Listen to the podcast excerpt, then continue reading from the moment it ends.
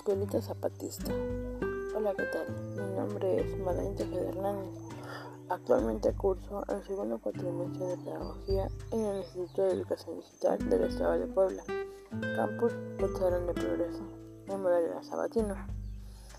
En esta ocasión hablaremos un poco acerca de la perspectiva de los zapatistas en relación al tema llamado la escuelita. En este sentido, resulta necesario partir de la definición de lo que se entiende por educación.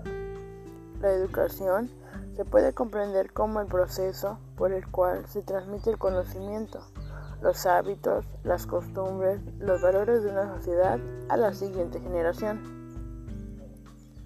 En este mismo orden, resulta fundamental mencionar que dentro de la sociedad se pueden encontrar una gran diversidad de movimientos impulsados principalmente por los ciudadanos, siempre en búsqueda de un bien común. Pero, ¿qué entendemos por movimiento social? Este es un grupo no formal de individuos u organizaciones que tienen como finalidad el cambio social. Por tal razón, a continuación hablaremos de la escuelita zapatista y su importancia para quienes viven dentro de esta comunidad. Veamos acerca de los antecedentes de la escuelita zapatista. La educación zapatista surgió después de su movimiento armado y del establecimiento de 38 municipios autónomos en 1994, como un hecho político para formar en la población la conciencia para el autogobierno, la diferencia, la equidad de género, el cuidado de sus territorios, la independencia económica y la autosuficiencia alimentaria. En la tercera declaración de la Selva Lacandona, el Ejército Zapatista de Liberación Nacional, EZLN 1995, convocó un movimiento de liberación nacional para diseñar una nueva constitución y un gobierno de transición y evitar la venta de elegido a particulares demandó un programa económico en favor del colectivo obrero y del campesinado, principales productores de riqueza y por la autonomía de los pueblos indígenas que reconozca su organización social, cultural y política. Desde su aparición en la primera declaración de la Selva Lacandona, STLN 1994, el zapatismo expresó su renuncia a la toma del poder, a ser vanguardia, a cobrar por gobernar y expresaron que desaparecerían cuando se eliminen las causas de su insurrección. Pero, ¿a qué nos referimos cuando decimos escuela zapatista?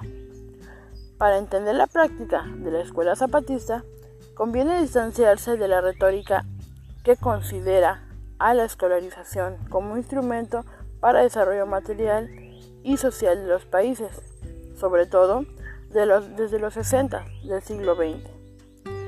En 2018, a la escuela que certifica para el mundo del trabajo se lo ostenta como un fetiche para la solución de todas las problemáticas. Ante la ausencia de evidencias empíricas de que la educación es igual a progreso económico y humano, renace la idea de escolarizar el mundo. En México, cada nuevo gobierno implanta reformas educativas y poco cambia. No falta el comentario jocoso de que la recurrencia de tales reformas muestra su inutilidad. Por ejemplo, la modificación en la ley sobre condiciones laborales para el magisterio en 2012 se justifica porque supone que mejorará el trabajo docente y el funcionamiento de la escuela para lograr calidad educativa y así resolver los conflictos generados en la sociedad todavía llamada capitalista. En este mismo sentido, una de las propuestas para caracterizar la enseñanza zapatista es ligarla con la educación popular y el pensamiento de Paulo Freire. Cuando plantea la alfabetización para conocer el mundo, nombrarlo, para que la gente aprenda a decir su palabra e intente transformarlo. Es una educación para el pueblo, en busca de la emancipación de cualquier tutela, subordinación dependencia o servidumbre. Para Freire, La rebeldía es un punto de partida indispensable contra la injusticia, en el caso indígena, para salir de la opresión, la discriminación incluso el racismo que han padecido en México. Por esto, sin ambigüedades, la educación zapatista aspira a una escuela con una pedagogía política para la paz, la formación ciudadana en aras de construir el poder comunitario, el autogobierno y una educación no mercantil.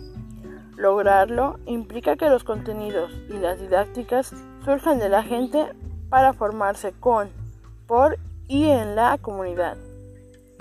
En este contexto, para Torres 2012, la escuela zapatista, que se autonombra de educación verdadera, retoma los postulados de Freire sobre la humanización, la liberación de los opresores la naturaleza política de la enseñanza y su perspectiva de transformar las estructuras de poder. Es una educación de praxis, con heterogeneidad lingüística y cultural, con una pedagogía crítica y radical.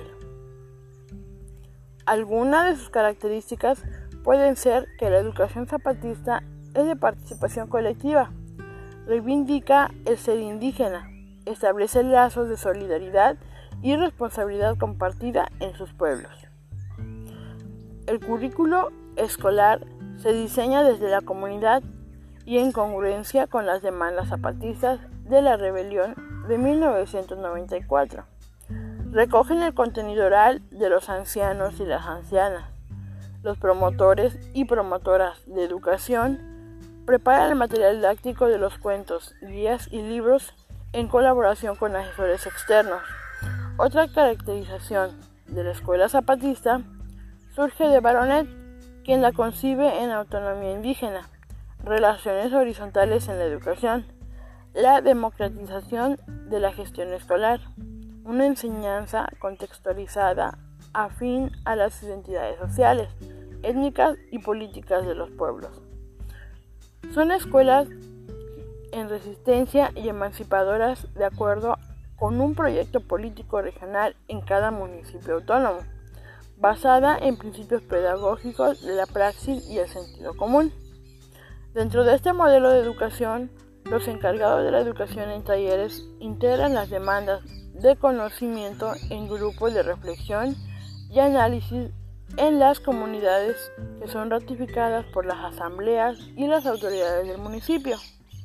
De ahí la denominación de educación verdadera, porque se desarrolla en contra de los valores y conductas colonialistas. Se tiene como prioridad rescatar la memoria histórica, tradicional de los pueblos y la cultura, con la participación de las familias, puesto que esto permite que la escuela zapatista no sea la instancia principal de socialización política, porque en la cotidianidad los niños y las niñas participan en actos públicos, asambleas y movilizaciones sociales. En esto se detectan principios políticos y filosóficos, como la educación popular, la idea emancipadora de Freire, el currículo lineado desde cada comunidad, la educación como un asunto de las familias, la escuela, las autoridades y el STLN la relación en el aula es horizontal, no autoritaria y activa.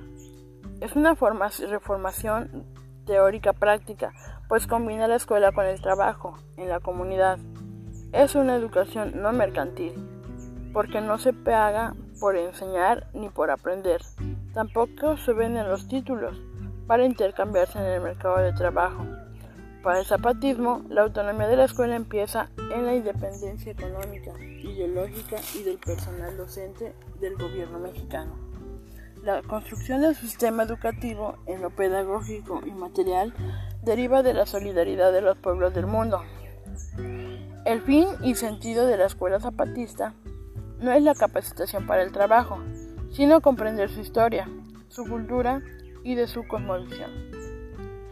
El anhelo consiste en formar profesionistas indígenas y no indígenas para ayudar a sus comunidades, encaminados a fortalecer la construcción de su autonomía política, económica, social y cultural.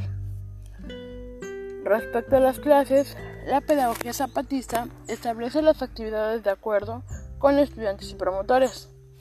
Los horarios son flexibles y no se restringe a un espacio físico. Las sesiones buscan la construcción colectiva y la animación de actividades.